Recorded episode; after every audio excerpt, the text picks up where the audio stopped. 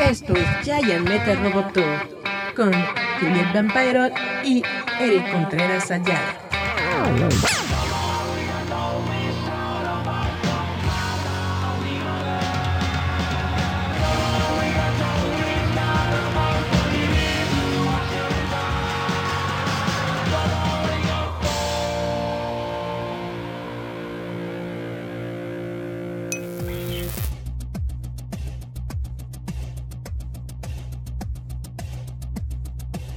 Ok, ya, perfecto.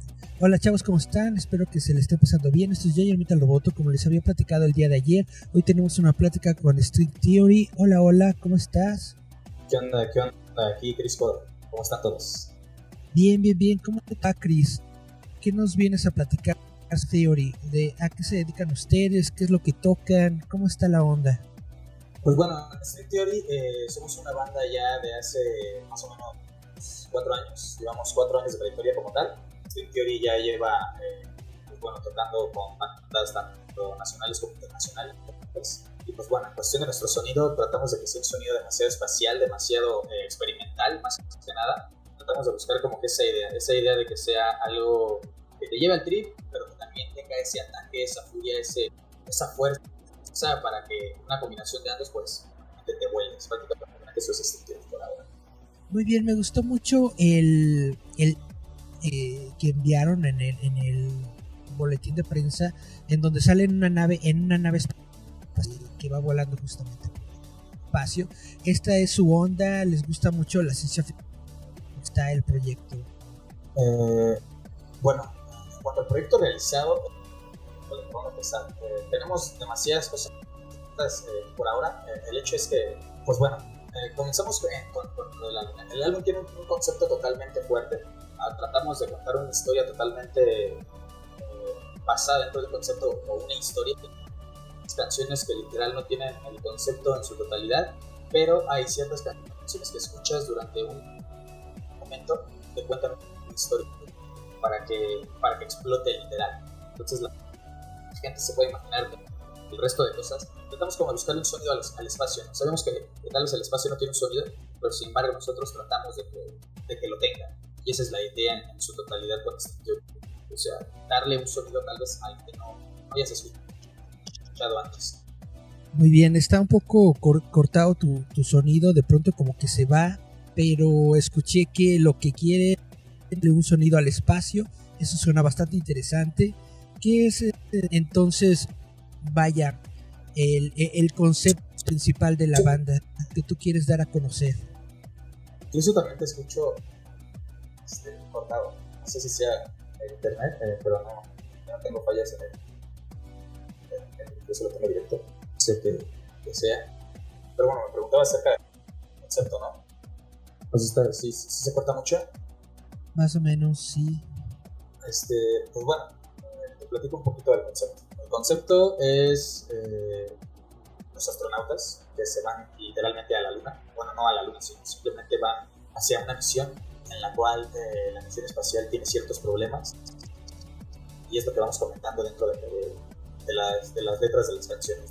En este caso hay cuatro canciones que te cuentan la historia completa. Debes escuchar esas, esas canciones de una forma ordenada para que puedas entender la, la historia y igual tiene unos sonidos, al parecer de 30 segundos cada uno, y esos sonidos son parte, parte de, la canción o parte de la, pues sí, del concepto literal y de la historia. Entonces, tratamos de contar una historia, algo de ciencia ficción, literal, que pasa allá arriba. Entonces, muchas personas se preguntarán por qué el álbum se llama Supernova, por, okay, porque es una estrella o porque existe la explosión de estrella. No tiene absolutamente nada que ver con, con, con la estrella, sino es que eh, la estación espacial que nosotros manejamos de acuerdo a esta historia de ficción, pues se llama Supernova. Es por eso que el álbum tiene el nombre de Supernova, porque al final eh, sería el nombre de la acción. Ah, yo pensé que era por la, por la eh, super banda eh, de rock. Sí, no, no, no. Bueno, en algún momento pensamos que Supernova era, bueno, es una estrella que se consume de, un todo y después explota para crear miles de, estrellas más. Entonces, en algún momento decidimos tomar como que esa, esa parte de, de la banda decir, ok, nosotros somos como una estrella que en algún momento se consumió, absorbió demasiadas cosas, explotó para poder hacer cosas mucho más chingonas y, prácticamente esa explosión eh, llegar a ser lo que, lo que somos ahora, ¿no? Street Theory. Y, y la idea es explotamos para poder ser algo mucho mejor de lo que éramos. Muy bien, eh, lo que están promocionando en estos momentos es un nuevo sencillo que se llama Efímero, ¿es correcto? Sí, es efímera. Efímera. Efímera en, mujer. Muy bien, este, este eh, sencillo tiene que ver también con esta historia que me estás contando del astronauta. Efímera, bueno, como te lo comentaba antes, eh, nuestro álbum se compone al parecer de nueve canciones. Bueno, son ocho canciones. De esas ocho canciones va a haber cuatro, sonidos que son totalmente complementarios a lo que es la historia. Eh, como te lo repetí hace, hace un ratito, eh, tal vez si no se me escuchó, lo que decía es que hay cuatro canciones que literal no entran dentro del concepto. ¿Por qué? Porque esas canciones las hicimos antes. Esas canciones las hicimos mucho antes de, tal vez tener el concepto bien, bien aterrizado de lo que queríamos expresar en el álbum. Entonces, son canciones que literal hablan de otra cosa y, hay otras canciones dentro del, álbum las otras cuatro canciones sí hablan del concepto de la historia del, álbum, que es en esta, esta parte de la historia del astronauta. En este caso, Efímera eh, es, es, una de las canciones que ya tiene esos sintes o esa instrumental espacial, pero no entra dentro del concepto, no entra más bien dentro de la historia que se cuenta en Supernova. Efímera es una, es una canción que habla sobre una chica que tiene ciertos problemas eh, como todo ser humano y decide eh, hacer un pacto con tal vez presencias oscuras o algo así y mediante eso eh, pues recibe la ayuda tanto de la luz como de la oscuridad entonces es una pelea entre sus demonios internos, con esa parte de, luz que todo ser humano tiene. Y entonces la canción habla sobre la pelea del bien y el mal dentro de esta persona. Donde en la oscuridad trata de convencerla para que haga las cosas porque le va a ir mejor y trata de pues de chantajearla del hecho de que se va a sentir mejor y, y demás a lo que la luz eh, le recomienda que no lo haga, que eso no está bien, que puede salir de todo lo que tiene y, que las cosas mejorarán. Entonces, Efímera eh, habla sobre eso, sobre el bien y el mal, eh, luchando por tal vez el, el, bienestar de una persona y de los demonios internos que cada ser humano tiene. Muy bien, ahorita que estás hablando sobre el bien y el mal, sobre la luz y la oscuridad, ¿te estás basando más en un concepto religioso o en algo eh, espiritual? ¿Estamos hablando algo como fuerza de Star Wars o como eh, eh, el diosito Satán de la religión católica? Pues bueno, este, pues igual, ese tipo de cosas. En algún momento decidimos que realmente no hablábamos o, no queríamos referirnos a él. Por cuestiones también como el hecho de, no queríamos que tal vez ninguna de las, dos partes en algún momento se llegara a ofender o llegara a tomarlo como burla o como lo que sea. Entonces lo que decidimos más es partir por el hecho de ciencia ficción. Nuestro álbum al fin y al cabo es como una ciencia ficción, una idea que, que tal vez en algún momento decidimos escribir y decir, oye, esto está súper chingón, hay que escribir una historia sobre esto. Justamente Efímera es exactamente algo similar. Es, es, es una historia que te cuenta algo de, de, ciencia ficción. Obviamente puede ser que tal vez algunas personas se sientan identificadas porque, bueno, yo creo que todas las personas en algún momento peleamos contra nuestros demonios internos, más que nada, y siempre tratamos de buscar esa parte de luz o tratamos de acercarnos a esa parte de luz cuando todo lo tornamos totalmente oscuro. Entonces yo creo que esta parte de, decir entre el bien y el mal o la pelea entre el, bien y el mal internamente, yo creo que desde todo ser humano, que en algún momento estamos peleando entre, entre hacer las cosas bien o no hacerlas bien o simplemente pelear contra eso que tenemos interno, pues literalmente es poder ser esa parte de Fimera.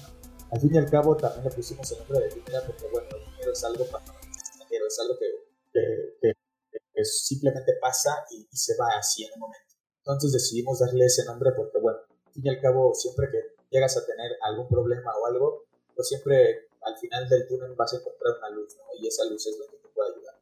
Entonces, literalmente lo manejamos mucho más como de esa forma. Podrá decirse que es un poquito más espiritual, pero En realidad es más, más la idea del hecho de los demonios internos. Muy bien, entiendo un, poco más, más esta onda. Eh, vaya, ¿de dónde viene entonces la, la moral? ¿La moral viene directamente de, del ser humano, de la persona? ¿Ella es la que decide qué está bien y qué está mal? ¿O hay algo que le dice esto es lo correcto o lo incorrecto? Pues bueno, dentro de la historia yo creo que eh, la chica tiene problemas, literal, como todos. Yo creo que uno como ser humano siempre busca tal vez la salida rápida. El hecho de para no estar con ello, para no sentirnos mal, para no estar dependiendo de ello. Entonces, prácticamente esta chica busca una salida fácil, forma de desahogo fácil, una forma de acabar con ello. Y en este caso es cuando trata de hacer como esta parte del pacto, trata de de buscar esa parte de oscuridad para poder literal liberarse de, lo que siente. Y es cuando entra la luz, le dice, tranquila, o sea, esto es algo pasajero, esto es algo que, simplemente va a pasar, no, es como, como algo que, que tan fuerte con que no puedas, como que tú no puedas eh, seguir con ello. Entonces, date tu tiempo, medítalo y simplemente será efímero, será pasajero. Entonces, prácticamente de eso, de eso es más de lo que se trata. Muy bien, me estabas platicando que entonces este álbum tiene aproximadamente nueve canciones. Tiene ocho canciones. Ocho canciones. Ocho canciones. En realidad tiene siete canciones y un extra song. Sea, una canción totalmente extra que, fue una, una, primera canción incluso cuando todavía no existía este Theory. Esa canción la, la escribí hace mucho y simplemente el meterla como un extra fue algo igual, ¿no? Así como de esta canción, hay que darle vida. Entonces, fue, una, fue la primera canción de String Theory que se llama Anhelo, pero eh, en esta parte que la vamos a meter extra, pues trae otro tipo de, instrumental, trae otro tipo de nostalgia, trae otro tipo de cosas, entonces es por eso que la decidimos meter como tal, como extra, no dentro, no dentro del concepto, pero al fin y al cabo pues es una canción que pues tiene una cierta historia de eso.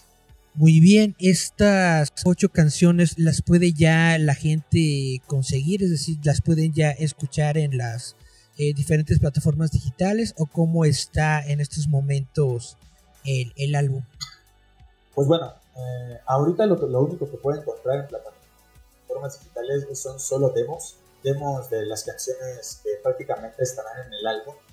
Entonces, eh, lo, que, lo que ahorita está en plataformas digitales son las canciones del cual eh, hace tiempo las hicimos, literal, pero el concepto literal que ahorita traemos es totalmente diferente. Entonces yo podría decirles que eh, el estar escuchando las, las, canciones que nosotros tenemos en plataformas, están escuchando prácticamente un 30% de lo que realmente está, eh, escucharán dentro del álbum. Obviamente dentro del álbum pues ya vienen diferentes sonidos, diferente, diferente calidad, la, calidad es, nos estamos esforzando porque realmente sea demasiada. Eh, ahí tenemos nuestro sello discográfico que es eh, Darlex, ahí para la gente que igual lo, lo, busque, lo siga. Mediante eso, este, pues bueno, tratamos de entregarles algo completamente distinto, algo un instrumental que te pueda tanto viajar como te pueda hacer mover la cabeza. Entonces, ¿cuándo podemos escuchar bien el álbum? ¿Es para este año o para el que sigue? Eh, el, el, álbum eh, estamos prácticamente, se supone que teníamos una fecha en agosto. Este agosto se supone que iba a salir, pero eh, literal eh, decidimos entregarles algo totalmente de calidad, algo, algo muy volado. Entonces lo que decidimos hacer es hacer el álbum desde cero, empezamos a volver a hacer el álbum con, con nuevas ideas, con nuevos sonidos, con, experimentando muchas formas, retrasar de cierta forma.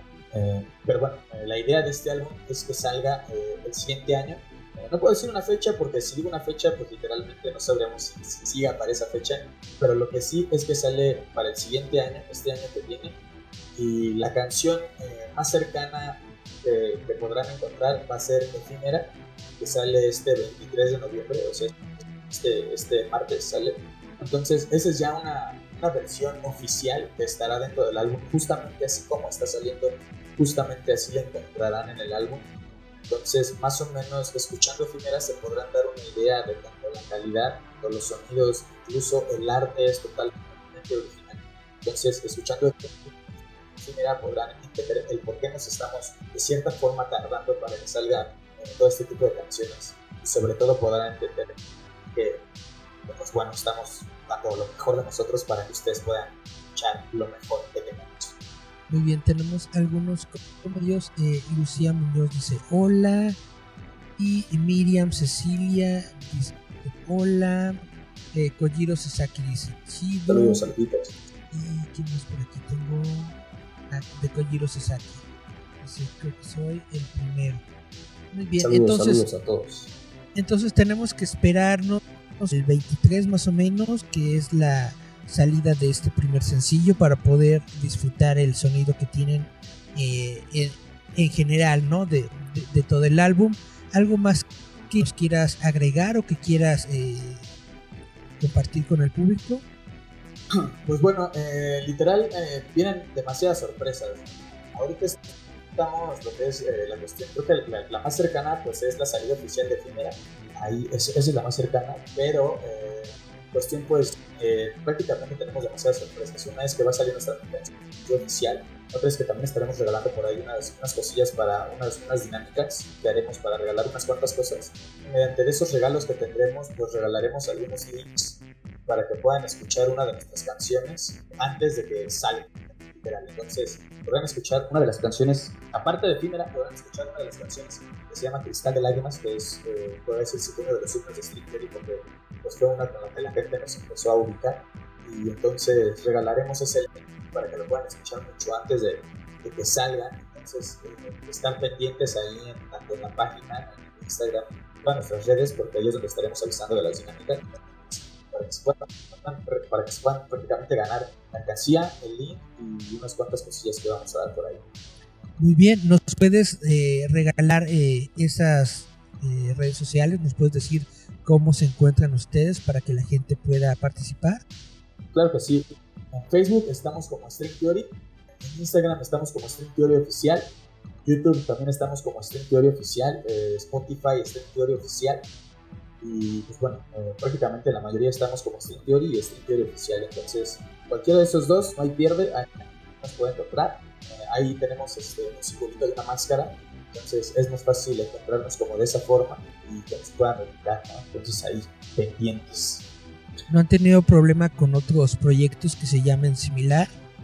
Eh, sí hemos tenido como ese cierto problema, pero creo que hemos tenido tal vez la suerte eh, de que a- por ahora, incluso lo investigamos un poquito, creo que somos la única banda que está haciendo metalcore eh, gent, que se llama Street, que eh, la mayoría es, eh, son como más electrónico. eh, hubo una que, se, que hace metal, pero es como metal sinfónico.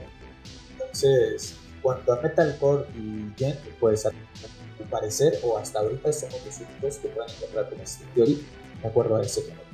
Muy bien, perfecto. Pues te agradezco mucho este tiempo que me has dado para poder platicar contigo sobre tu sencillo y sobre tu eh, LP en general.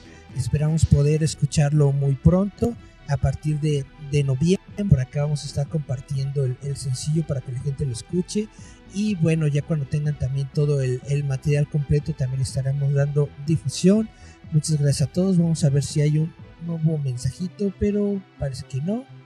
Bueno, pues aún no tenemos música que escuchar de String Theory, pero sí tenemos un pequeño corte musical.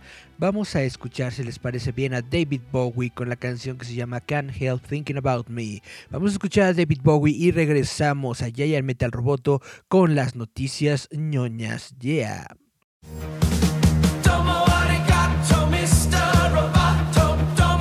Esto es Giant Metal Roboto.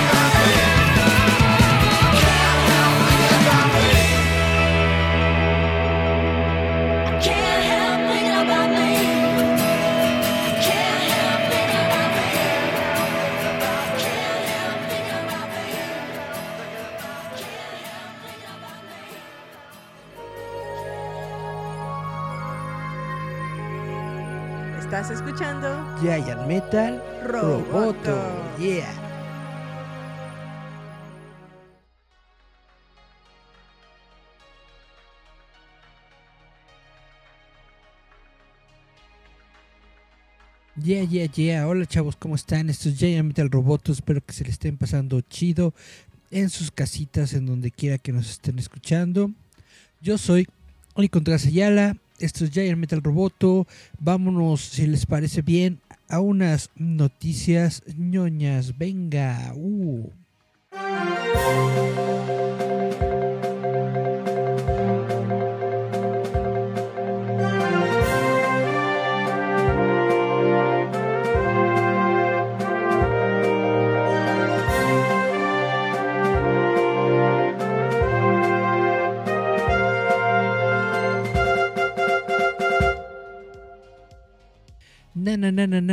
Vámonos con las noticias ñoñas de la semana. Resulta que, bueno, todo el mundo ya vimos el tráiler de Spider-Man No Way Home. Ya mucha gente está haciendo sus teorías de que sí, sí va a aparecer. eh, si sí van a aparecer los otros eh, actores de Spider-Man, si van a ser tres Hollands, etcétera, etcétera. En lo que ustedes están checando sus teorías, eh, en lo que la mayoría de las personas se está enfocando es en lo que vimos. Y en lo que vimos son cinco villanos. Cinco villanos de películas anteriores de la franquicia de Star Wars a través de sus tres eh, generaciones.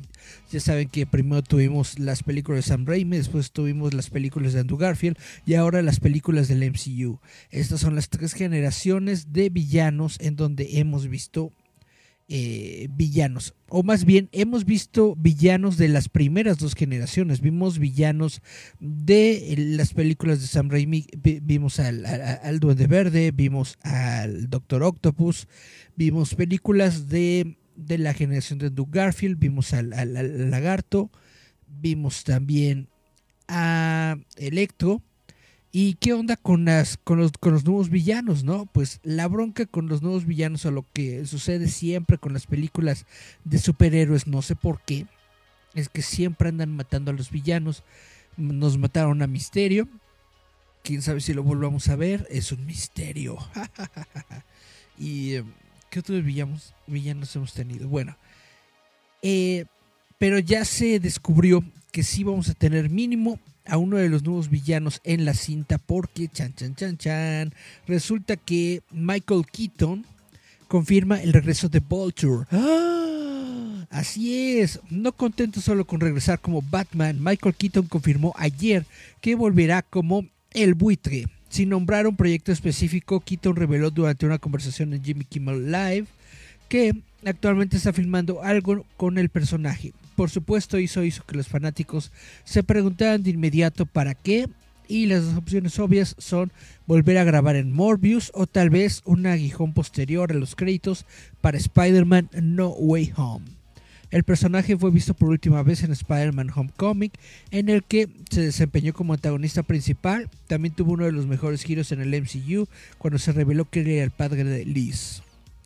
El personaje de Keaton había aparecido en los trailers de Morbius, lo que llevó a los fanáticos a especular sobre la película que se desarrolla en el MCU. Por supuesto, con las travesuras del multiverso que ocurren en No Way Home, así como en Doctor Strange en el multiverso, en el multiverso de la locura, es posible que haya otra explicación para todo ello. Después de compartir una anécdota divertida sobre cómo él realmente no entiende la compleja mitología del MCU y que los intentos de la producción para ponerlo al día han sido en vano, le dijo a Kimmel, estoy filmando mañana, estoy filmando cosas del buitre.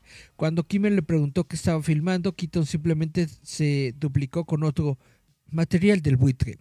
Entonces, obviamente no sabemos para, para qué película está filmando cosas del buitre. Todos estamos especulando o queremos creer que el buitre va a aparecer en No Way Home. Ya se completarían los seis villanos y tendríamos a los seis siniestros. Yo estoy completamente, bueno, en un, ¿qué será? 90% seguro de que va a aparecer en No Way Home para que podamos tener a los seis siniestros. Ahora, yo también siento que puede ser que veamos otros duendes verdes, es decir, al, a, tanto a Norman como a Harry. Es posible, quién sabe. Eh, déjenos sus comentarios sobre todas sus teorías mensas sobre Spider-Man No Way Home porque ¿qué tiene de malo hacer teorías mensas sobre Spider-Man? Es lo más bonito y lo más relajante del mundo. Y bueno, no vamos a hablar de los Spider-Mans, eso ya se lo dejaremos a la película, pero sí vamos a hablar de los villanos. Esperemos ver muchos, muchos, muchos villanos pasados, presentes y futuros de Spider-Man en esta película. Continuando con el mundo de los cómics, resulta que Dark Horse va a, comenzar a publicar nuevos cómics de Star Wars en el año 2022. ¡Ah! ¿Cómo es esto posible? Dirán. Aunque Dark Horse perdió la licencia de Star Wars en el 2014, el editor lanzará nuevos cómics de la galaxia muy muy lejana a partir de 2022. Esto, según el sitio web starwars.com, que dice que la primera, la próxima primavera verá nuevas historias para todas las edades desde High Republic hasta la era de la trilogía de secuelas publicadas por Dark Horse, gracias a un nuevo acuerdo con Lucasfilm y Disney Worldwide Publishing. A excepción de The Art of Star Wars Rebels de 2020, esto marcará la primera incursión de Dark Horse en Star Wars desde que la licencia fue otorgada a Marvel en el año 2014. Marvel confirmó que esto no tendrá ningún impacto en su propia línea de títulos de Star Wars. La idea es crear un programa de Star Wars que incluya una serie en curso, así como una antología, dijo el fundador y director ejecutivo de Dark Horse Comics, Mike Richardson. Mezclados serían one shots y especiales. Veremos a dónde vamos a partir de ahí. Inicialmente nos enfocaremos en historias sobre la Alta República.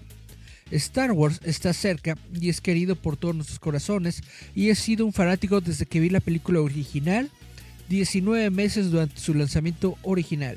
Estoy encantado de que Dark Horse una vez más traerá nuevas historias a la vida de esa increíble galaxia. El universo de Star Wars ha crecido a lo largo de los años y hay tantas oportunidades nuevas para grandes historias.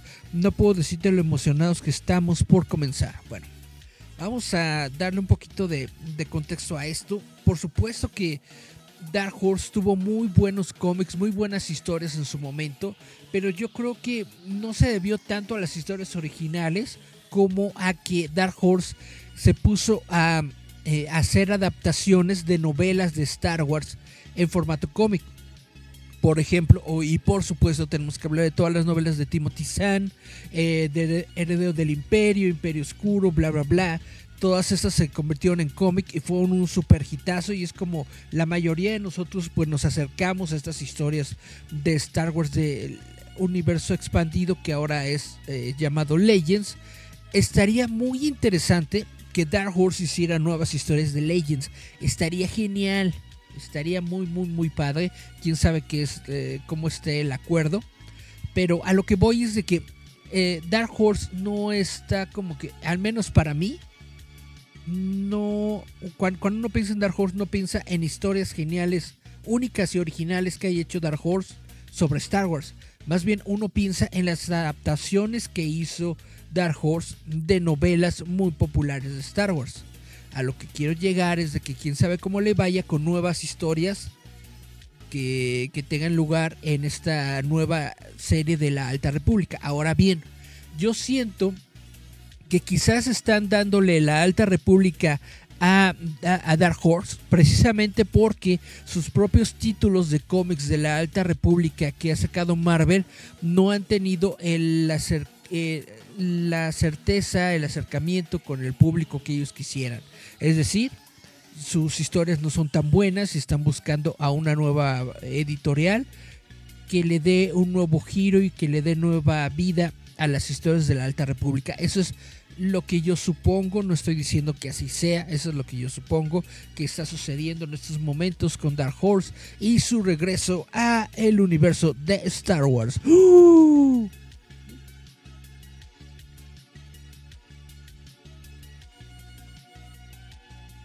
Ñam, ñam. Y continuando con las noticias, eh, no sé si ustedes supieron durante la, esta semana o la semana pasada que fue el Disney Plus Day. Era prácticamente la celebración de aniversario de Disney Plus, ¿no? Por dos años y que no sé qué, y que bla, bla, bla, y toda la, toda la gente ahí, este, tratando de ver las nuevas este, cosas que estaban sacando. Estuvo muy padre que pusieran la película de Shang-Chi, ya la pude ver bien, me gustó bastante, me gustaron bastante las escenas post créditos y todo, pero como que mucha gente estaba dudosa o estaba más bien esperando más cosas, sobre todo los fans de Star Wars estaban esperando algún anuncio de las nuevas de las nuevas películas, de las nuevas series, estábamos buscando algo un poco sobre Obi-Wan, tal vez un- algún tráiler sobre sobre Boba Fett, etcétera, pero prácticamente no hubo nada. De lo que sí hubo y hubo bastante fue de Marvel. Pudimos ver los nuevos lanzamientos de nuevas series para Marvel, de nuevas este, películas y bla, bla, bla. Eso estuvo bastante interesante. Pero a lo que quiero llegar con todo esto del Disney Plus Day era de que era la gran celebración de Disney por, eh, por el segundo año de su plataforma y de toda la gente que tiene y bla, bla, bla. Pero la verdad es que ese día eh, la noticia del segundo aniversario de Disney fue aplacada porque ese mismo día Netflix reemplazó a Disney como la cabeza en el club de los 300 billones de dólares. Y esa es la nota que les voy a leer. Es posible que Disney no esté exactamente en modo celebración en el segundo cumpleaños de su servicio de transmisión Disney Plus. Después de pasar la mayor parte del año con un valor de mercado superior a 300 mil millones, Disney cayó en desgracia tras sus decepcionantes resultados financieros del cuarto trimestre fiscal, después del cierre del mercado el 10 de noviembre. Durante la siguiente sesión de negociación, las acciones de Disney se hundieron un 7%, que es lo peor eh, que ha estado debajo desde junio 2020 y su capitalización de mercado cerró por debajo de los 300 mil millones por primera vez desde el 27 de enero. Por otro lado, su rival Netflix ha tenido mucho que celebrar desde que publicó los resultados del tercer trimestre del 19 de octubre. Las acciones subieron un 7% desde su informe y gracias a éxitos recientes como Squid Game, Netflix actualmente tiene una capitalización de mercado de 302 mil millones. ¡Tómala! 2 mil millones más que, que Disney Plus. El cierre del mercado el 12 de noviembre, el gigante de la transmisión cruzó por primera vez este hit el 29 de octubre. De acuerdo, puede que se pregunten por qué eh, VIP Plus está haciendo un gran negocio, alrededor de 300 mil millones. Los consumidores son notariamente volubles y los inversores también pueden serlo. Un mal trimestre para Disney Plus y un buen grupo ya abandonó el barco. Si bien algunos pueden argumentar que estos números redondos en realidad no reflejan nada significativo, en realidad lo hacen, son grandes indicadores del sentimiento de las inversiones y el sentimiento y la emoción son los que impulsan los mercados.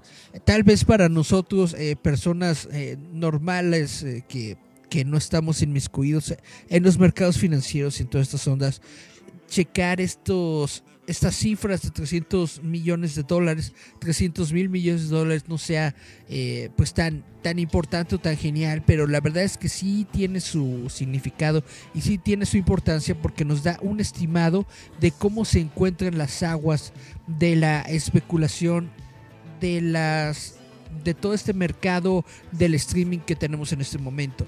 Eh, todos los streamings actuales, todos, se crearon para competir contra Netflix. Todos los streamings, eh, digan lo que digan, se crearon porque se quieren quedar con ese billete que tiene Netflix.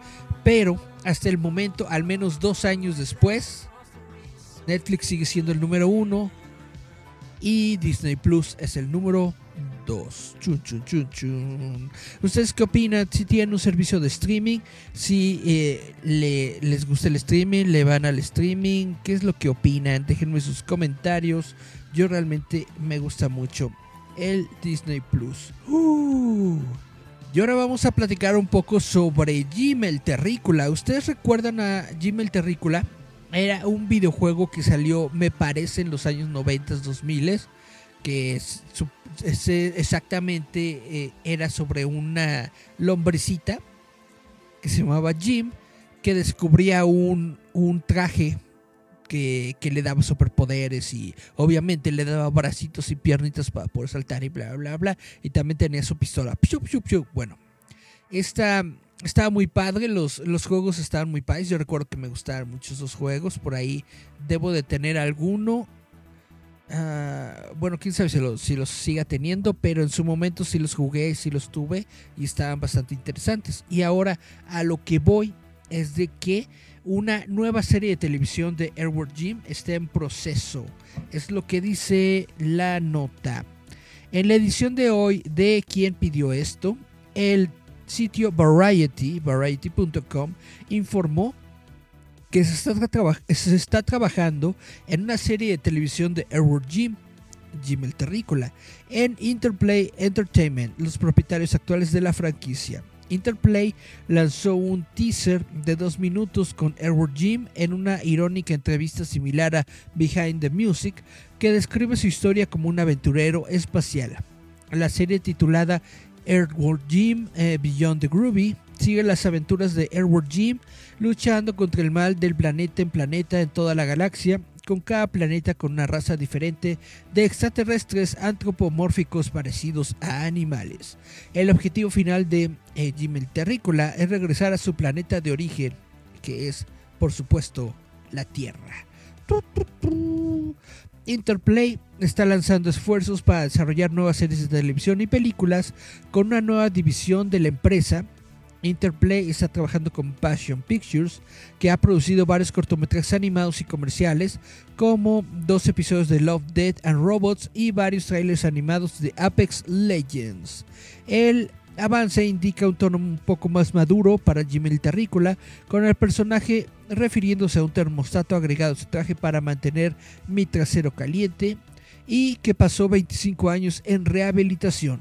Los juegos de Jim el Terrícola e incluso la breve serie animada de 1990 de Kids WB se mantuvieron relativamente cerca de la tarifa amigable para los niños, pero los desarrolladores originales de Shiny Entertainment y el creador Doug Tenable, quien también expresó a Jim en los juegos, es decir, le dio la voz de Jim, eh, frecuentemente ensartaron videojuegos y tropos cinematográficos agregando personajes como la princesa como se llama, que era un riff de la princesa Peach, y damiselas genéricas en apuros. Bueno, Si ustedes en algún momento llegaron a jugar eh, los juegos de Jimmy el Terrícola o llegaron a ver la serie animada de televisión de Jimmy el Terrícola, pues sabrán más o menos cómo es el humor de este personaje. Realmente a mí me gustaba la franquicia y siento que está bastante interesante que estén haciendo una nueva serie. ¿Será buena? Eso ya, ya se verá, ya se verá en su momento. Pero por, el, por lo pronto decimos bienvenido, que venga. Yeah. Yodita, ¿qué opinas? Grogu dice que sí. Y bueno, lo que voy con lo que lo siguiente que les voy a platicar es sobre Multiversus de, de Warner Brothers. Esta es la aplicación juego de pelea que está lanzando Warner Brothers con varias de sus licencias. Multiversus fue anunciado oficialmente el día de hoy. El juego presenta a Batman, Arya Stark y más personajes de DC. También eh, algunos personajes de Adventure Time, de Scooby-Doo, etcétera, etcétera. Warner Bros. ha anunciado oficialmente Multiversus, un juego de lucha similar a Super Smash Bros. desarrollado por Player First, que reúne a personajes de programas como Scooby-Doo, Adventure Time, Looney Tunes e incluso Game of Thrones. Se lanzará en 2022 para consolas y PC y será completamente gratuito, o más bien free to play. Es decir, tú lo descargas y lo juegas como tú quieras, pero ya dentro del juego obviamente te le van a ensartar si vas a querer nuevos personajes o vas a querer nuevas pieles. Las tendrás que comprar por tu cuenta. Algo muy importante, bueno, Multiversos admitirá partidas 1 contra 1, 2 contra 2 y hasta 4 jugadores gratis para todos ambientados en escenarios temáticos en torno a los personajes disponibles en el juego, incluida la Baticueva, la casa del árbol de Jake y Flynn y Finn, y se ha revelado una lista incompleta con más por anunciar, cada una será expresada por su talento de voces original. ¿Qué significa esto? Vamos a tener las voces originales de estas animaciones en inglés. Nadie está hablando de español, ya se verá si traducen o no traducen este juego. Pero por ejemplo, luces, eh, voces originales que va a tener este juego es Batman con la voz de Kevin Conroy, Superman con la voz de George Newbern, Wonder Woman con la voz de Avi Todd, Harley Quinn con la voz de Tara Strong, la voz original, Tara Strong, Shaggy de Scooby-Doo con la voz de Matthew Lillard, Bugs Bunny con la voz de Eric Bauza, Arya Stark con la voz de Macy Williams, eh, Jake el perro con la voz de Joe DiMaggio, eh, Finn el humano con la voz de Jeremy Shada, Steven Universe con la voz de Daniel Divere, Diven, Divener, Divener, Garnet con la voz de Stell, Tommy Jerry con la voz de Eric Bauza, Rain Dog, quien es un personaje original del juego Multiversus, con la voz de Andrew Frank Frankel. Y bueno, cada personaje tiene un conjunto de habilidades único que ha sido diseñado para emparejarse dinámicamente con otros personajes. La personalización viene a través de equipamientos de beneficios, lo que permite cierta variedad de juego. Naturalmente también hay máscaras para cada personaje para permitir alguna expresión visual, así como gestos. ¿Ustedes qué opinan? Ya vi el videíto, se ve muy padre, se ve muy padre este juego. Siempre es divertido tener uno de estos juegos de peleas. Sobre todo yo que no tengo Switch ni tengo ninguna consola de Nintendo, pues está muy padre poder jugar uno de estos Smash Bros. o Smash Bros. sin tener que comprar una consola, ¿no? Solamente en el celular. Y nos podemos jugar con los personajes de Warner. Eso está muy, muy, muy interesante. Me parece bastante divertido. Y bueno, vamos a cerrar el programita de hoy con una nota tomada directamente de nuestro sitio web roboto.mx. Roboto.mx, así es nuestro sitio web. R o b o t o.mx, roboto.mx. Les recomiendo que nos visiten Y bueno, la nota que les voy a leer es sobre Kathleen Kennedy. Ustedes ya saben que Kathleen Kennedy es la directora CEO, bla, bla, bla, de Lucasfilm. Y justamente la nota que les voy a leer es de que Kathleen Kennedy supuestamente renovó su contrato con Lucasfilm. Según los informes, Lucasfilm ha renovado el contrato con Kathleen Kennedy por tres años más. Collider tuvo esta noticia y esto llega pocos días después de los rumores de diferencias creativas con Patty Jenkins sobre la dirección de Rogue Squadron. Eh, justamente esta noticia llegó como dos días antes de que soltaran los rumores de que tanto la película de Patty Jenkins como la película de ay, del el director de The Last Jedi, Ryan Seacrest, no. Bueno, de que estas películas estaban, es- estaban descartadas, que ya no se iban a hacer. Y justamente yo supongo que para mm, compensar un poco estos rumores malos, Disney dice, tómala, aquí está mi, mi nuevo rumor, que es de que nos vamos a agendar otros tres años con Kathleen Kennedy. Bueno, Star Wars se ha vuelto aún más grande que nunca en la última década. Si bien los fanáticos han hablado mucho de la trilogía de secuelas, sin duda esas películas hicieron que la gente acudiera al cine. Algunos espectadores pensaron que la reacción de los fans al trío de proyectos secuela conduciría a un cambio de los líderes creativos de la serie. Sin embargo, parece que este no es el caso, ya que Kathleen Kennedy comenzará, perdón, permanecerá con Lucasfilm hasta el año 2024. A finales de este año, los espectadores finalmente podrán ver el libro de Boba Fett. Si esto no fuera suficiente, la compañía tiene el muy esperado regreso de Ewan McGregor como Obi-Wan Kenobi el próximo año en Disney Plus, por lo tanto, será interesante ver lo que la franquicia tiene reservado para los próximos años. Esta extensión tendrá a Kennedy a cargo de Lucasfilm hasta el año 2024. Hay varios proyectos de Star Wars en varias etapas de desarrollo así como otra película de Indiana Jones, y esta noticia ciertamente sus- suscitará reacciones encontradas entre los fanáticos. Kennedy fue eh, la sucesora cuidadosamente elegida de Lucasfilm por George Lucas cuando el estudio fue adquirido por Disney en el año 2012.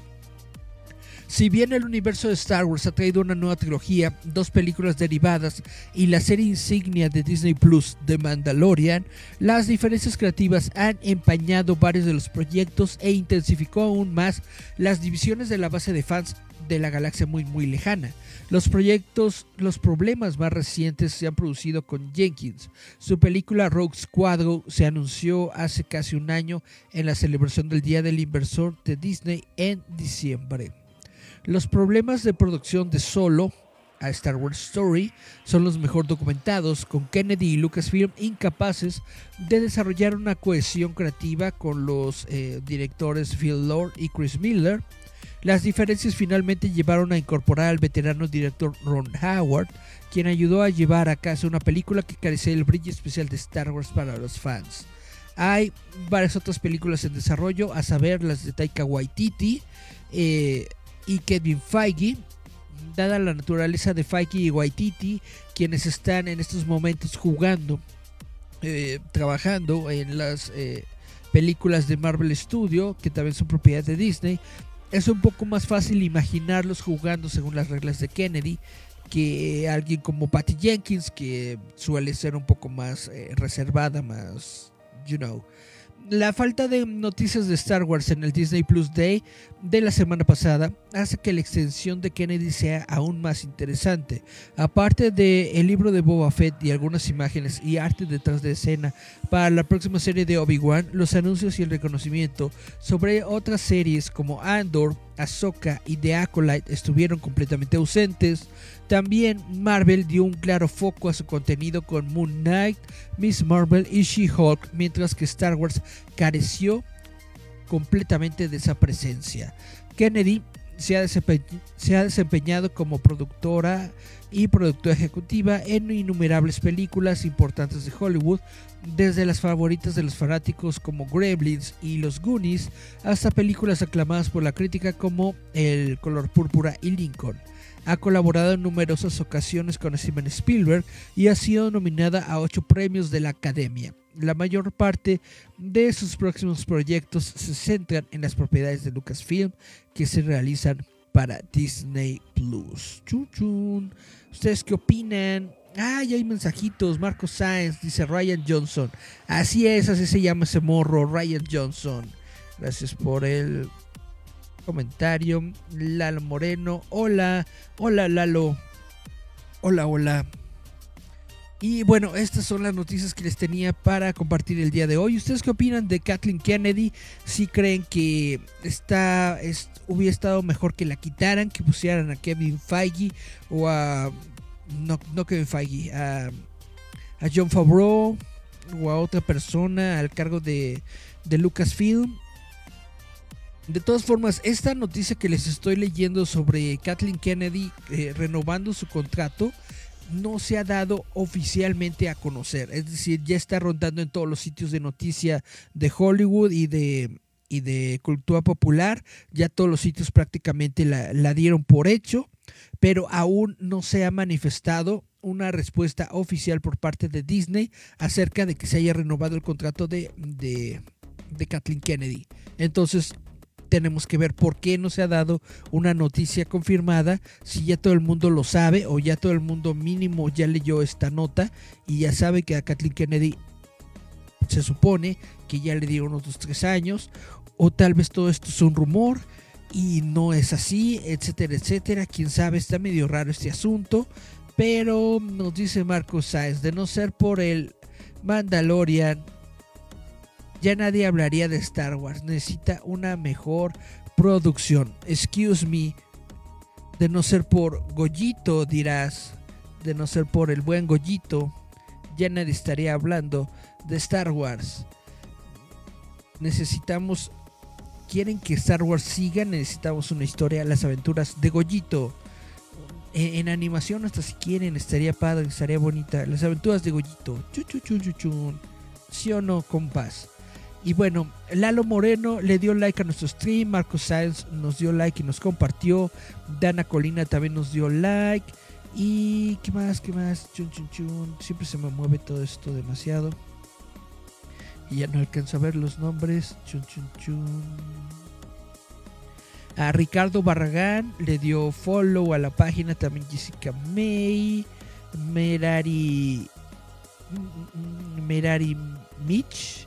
Luis Villamaiser, Fernando Andrade, Pedro Morales, eh, Vanessa Cornejo, en fin, muchas gracias a todas las personas que nos han dado follow, que nos han dado like y que han compartido este programa. Muchas, muchas gracias a todos. Y bueno, eh, antes de despedirme, les voy a platicar que el día de mañana voy a estar platicando con una banda musical que se llama String Theory. String Theory, la, la teoría de, de la cuerda así mero. Los vamos a saludar el día de mañana, viernes 19, más o menos a partir de las 6 de la tarde. También vamos a tener la plática con ellos y esa platiquita junto con esas noticias ñoñas lo podrán ustedes escuchar a través de Spotify, spotify.com que creo que se cayó la plataforma de Spotify hace un par de días, una onda así. Está interesante también ese asunto. Dice Lalo Moreno, esa Kathleen Kennedy le dio manga ancha a JJ Abrams para darle en la torre a la última trilogía. ¡Bú!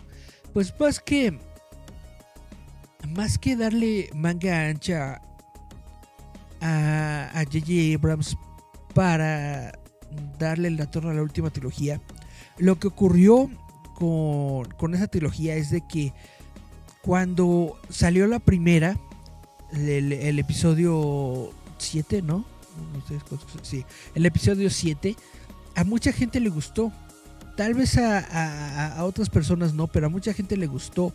A pesar de que hubo críticas de que otra vez nos están contando la misma historia del episodio 4, de que otra vez había otra estrella de la muerte y bla, bla, bla, etcétera, etcétera. A mucha gente le gustó.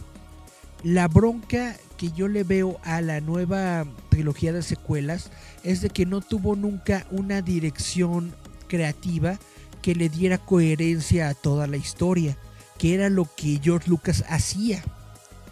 Eh, sea lo que se- sea lo que tú quieras decir sobre las películas de George Lucas. La verdad es que Star Wars siempre fue su universo.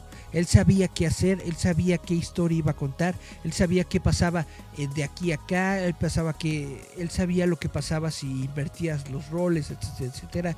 Él tenía todo en su cabecita. Él sabía que era la onda con Star Wars y eso le faltó a esta trilogía, a esta nueva trilogía de secuelas, porque cuando llegó Ryan Johnson e hizo su, su- su película de los últimos Jedi, le partió, eh, le partió por completo toda la historia que había creado JJ Abrams.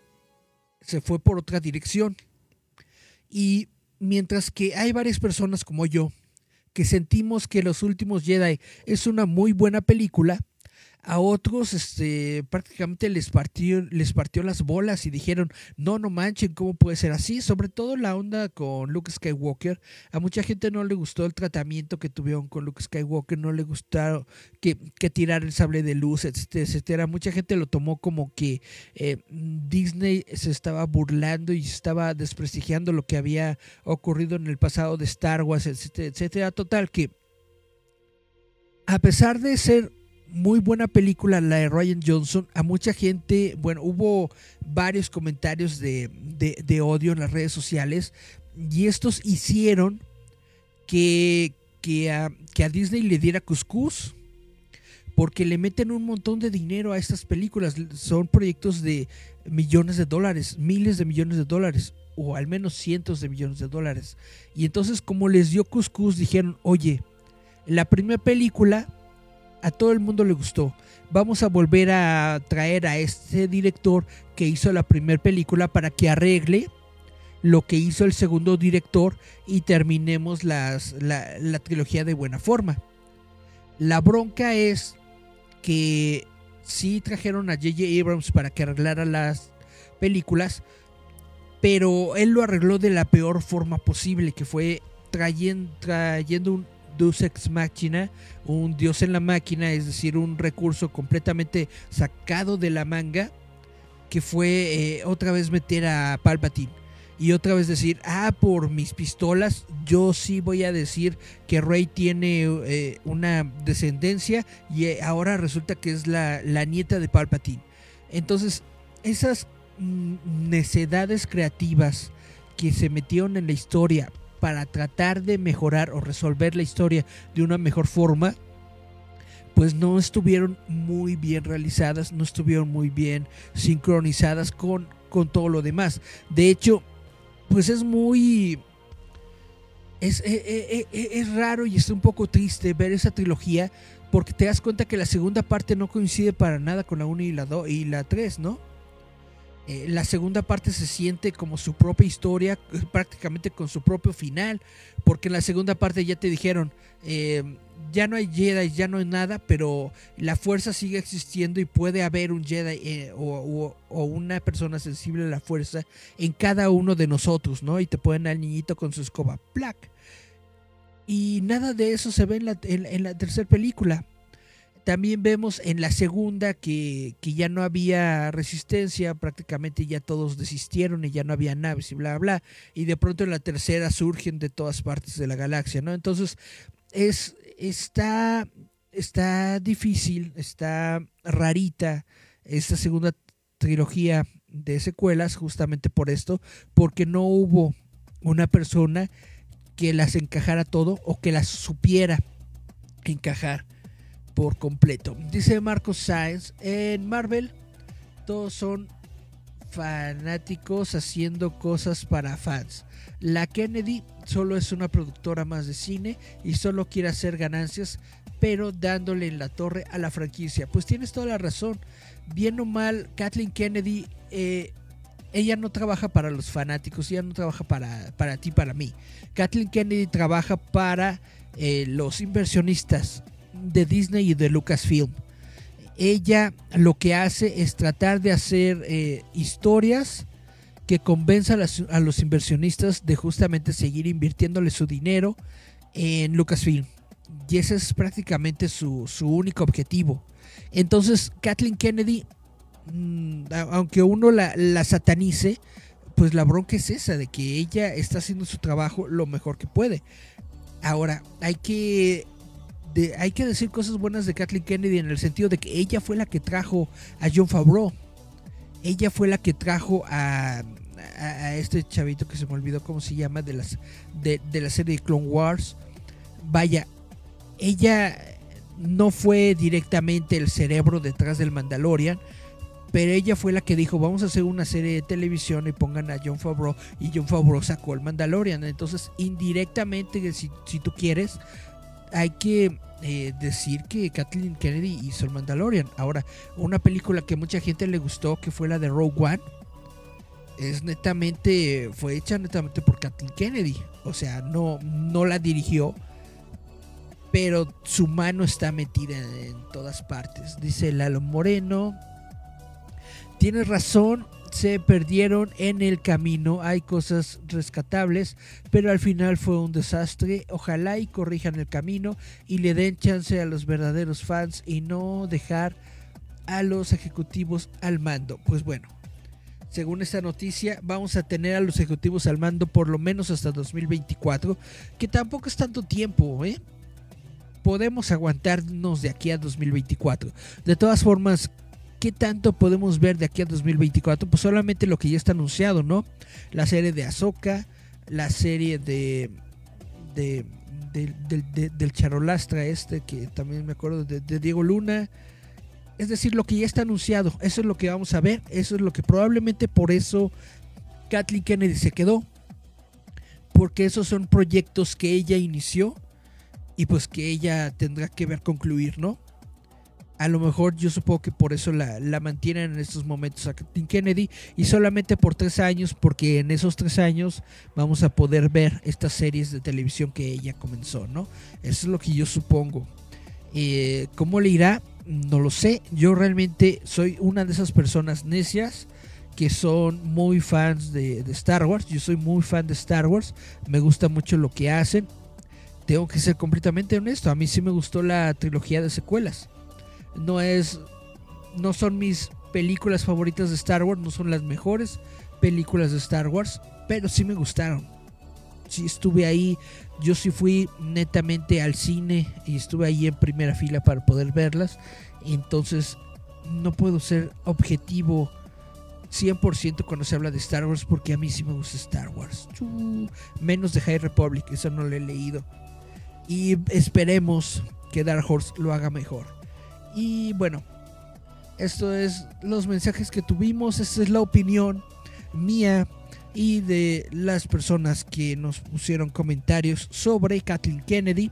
Kathleen Kennedy es una figura muy controversial, sobre todo para los fanáticos de Star Wars y tendremos que ver qué es lo que sucede con ella, si pasa o no pasa, si pifa o no pifa, si picha cacha o si deja batear. Eso lo veremos en los próximos tres años. Por lo pronto me despido.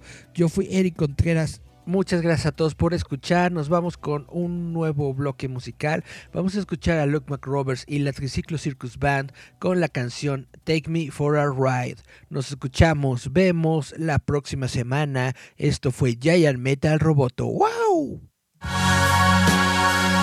Esto es Giant Metal Roboto.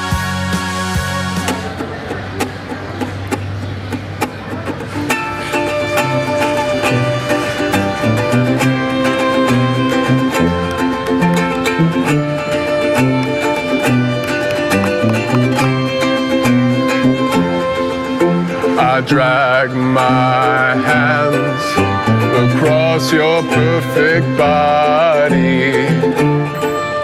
I'll take you where you wanna go. You let me in, and I see through you again. Come on, let's both fly away.